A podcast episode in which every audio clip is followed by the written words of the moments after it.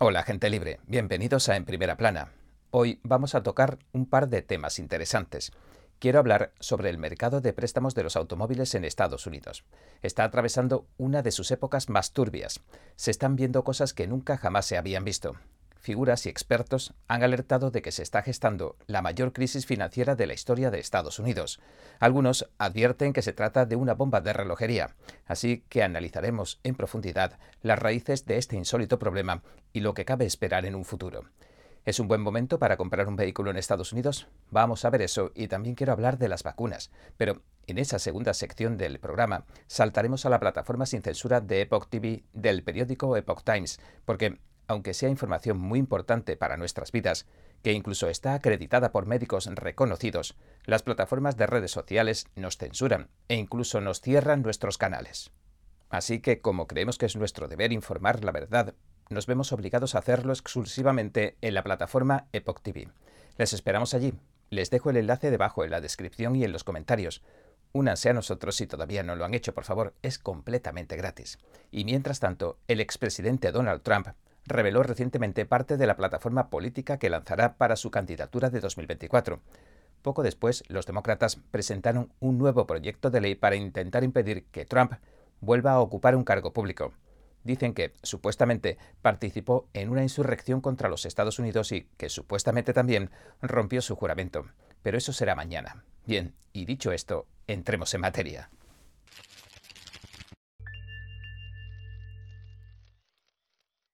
El mercado de financiación de automóviles bien podría hallarse bajo una fuerte tensión en estos mismos momentos.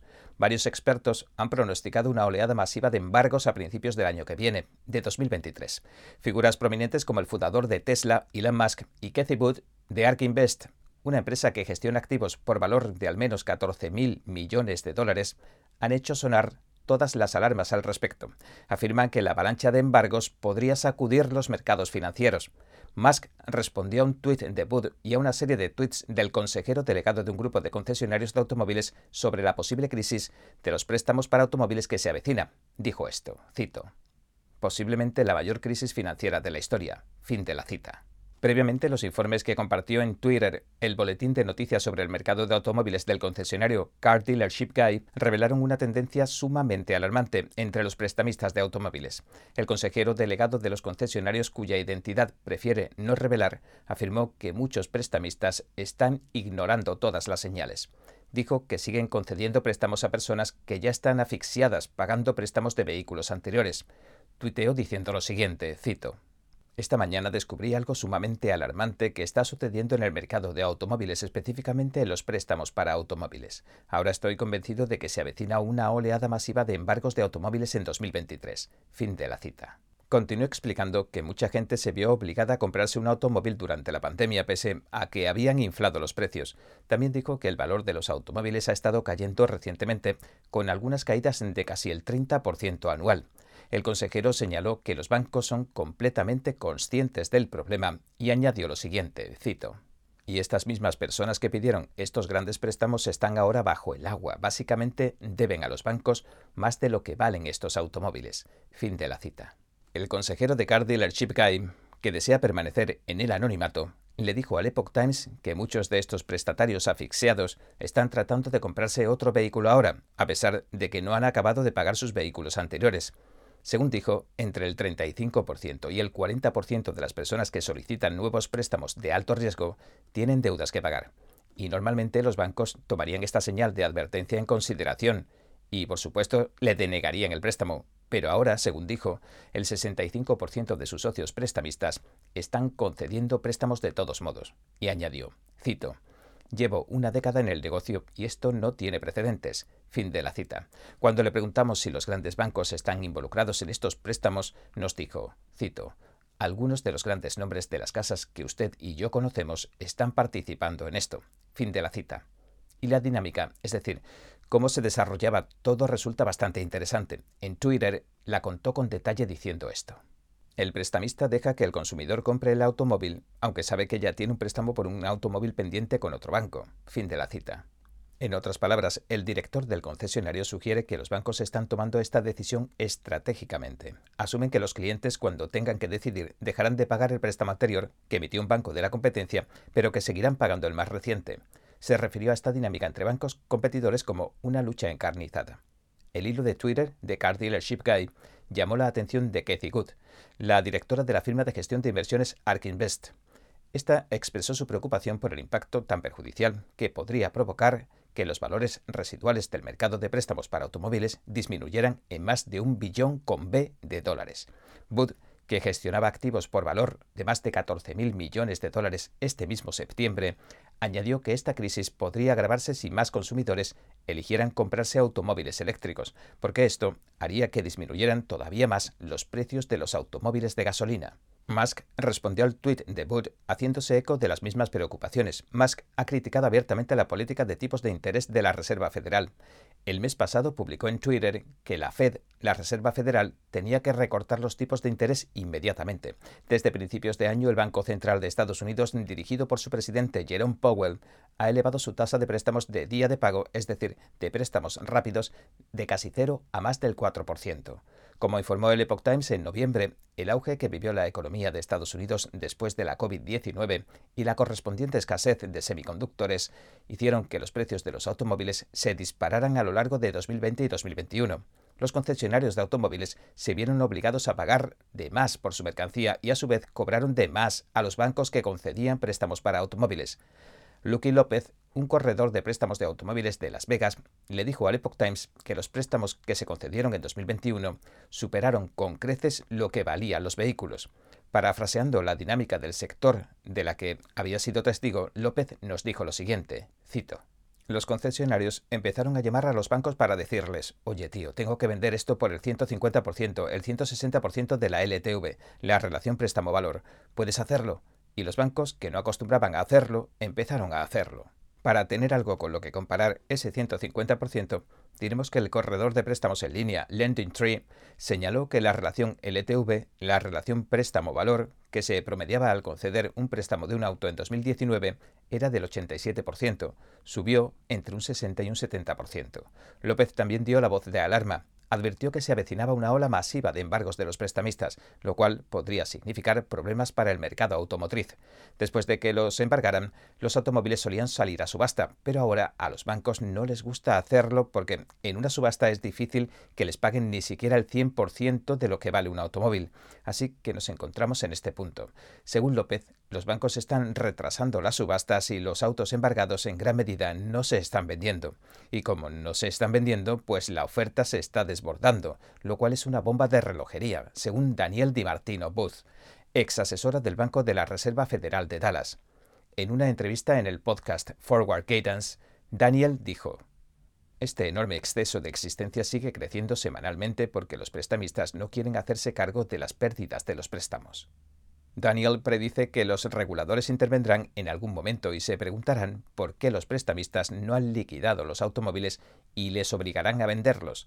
También recordó que esto es justamente lo que hicieron los reguladores en la crisis inmobiliaria. Y añadió, cito, van a hacer que limpien esos préstamos de sus libros y entonces veremos caer los precios de los automóviles usados. Fin de la cita. Bien, y dicho esto, gente libre, me gustaría pasar a nuestro segundo tema, así que a partir de aquí daremos el salto a YouTube como comenté al principio.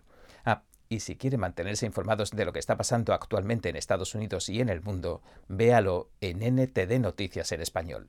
Cada minuto que pasa, el mundo está cambiando vertiginosamente. NTD Noticias le trae información objetiva, veraz y sin agendas ocultas. Infórmese de los acontecimientos que impactan a Estados Unidos, Latinoamérica y el mundo, con los mejores análisis de expertos e informes especiales. NTD Noticias, periodismo independiente con los temas más relevantes que muchos medios no se atreven a reportar. Síganos en Epoch TV y el canal NTD en español, en YouMaker. Bienvenidos a Epoch TV a todos aquellos amantes de la verdad que vienen desde otras plataformas. Aquí se respira el aire libre de la libertad. Me da un poco de rabia no poder informar de algo tan importante en el resto de grandes plataformas, pero resulta terrible la censura que, que se sufre y la impotencia, pero a día de hoy las plataformas te, te cierran la cuenta sin mediar palabra. Bueno, y dicho esto, volvamos al tema que nos ocupa. La propia Administración de Alimentos y Medicamentos de Estados Unidos, la FDA, ha encontrado indicios de que la vacuna COVID-19 de Pfizer puede provocar coágulos sanguíneos a las personas mayores. Son datos oficiales, no me los estoy inventando.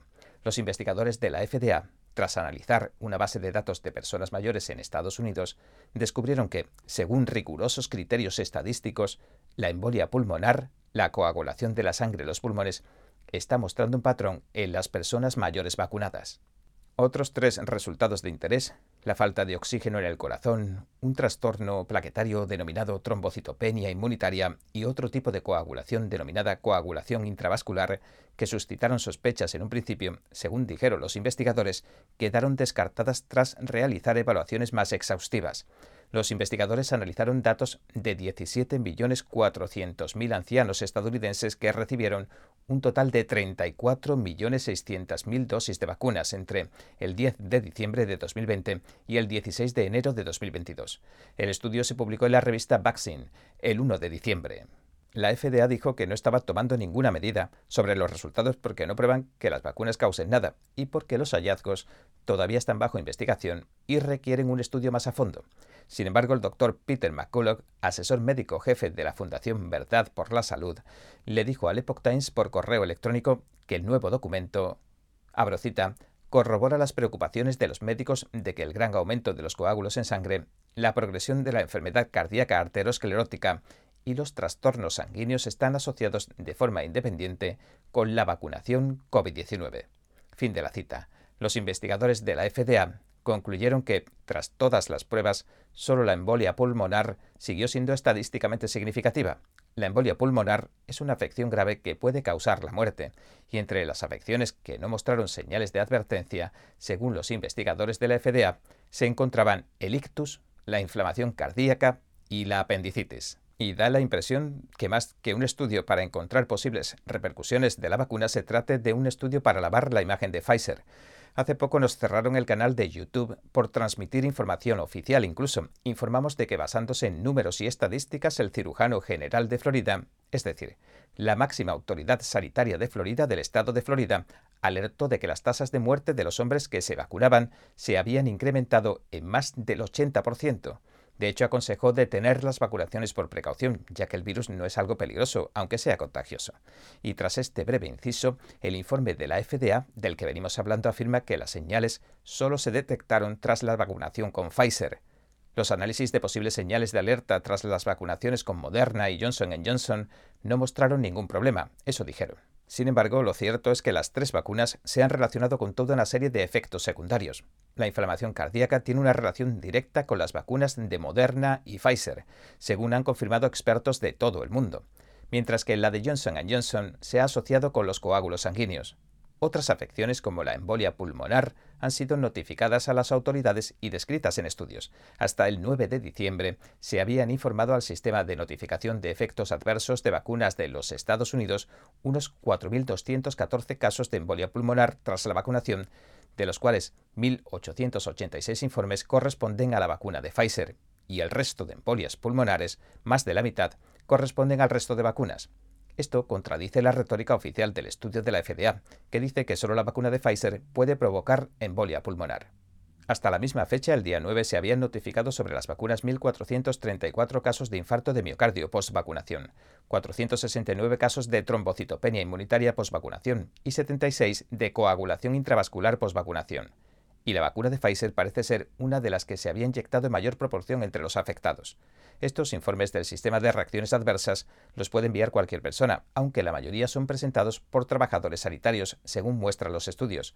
Y según los mismos estudios, el número de informes que se presenta es muy inferior al real, normalmente por desconocimiento de que exista esta vía. Este nuevo estudio también afirma que la FDA, cito, cree firmemente que los posibles beneficios de la vacunación contra la COVID-19 superan los posibles riesgos de infección por la COVID-19. Fin de la cita. No obstante, no se cita ninguna prueba que respalde esta creencia. A principios del año que viene, en enero de 2023, la FDA tiene previsto reunirse con su panel asesor de vacunas. Discutirán el futuro de las vacunas contra la COVID-19, ya que éstas han obtenido resultados mucho peores contra el Omicron y sus subvariantes.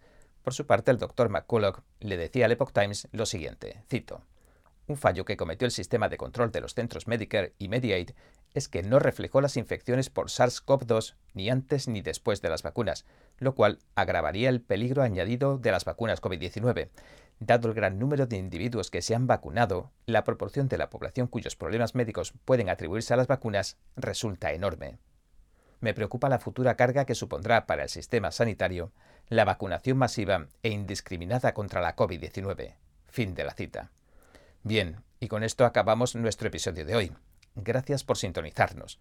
Si le gusta nuestro programa, por favor, no olvide darle a me gusta, suscribirse y compartir este vídeo con sus amigos y su familia, porque todo el mundo merece conocer los hechos. Una vez más, gracias por ver en primera plana. Nos vemos mañana.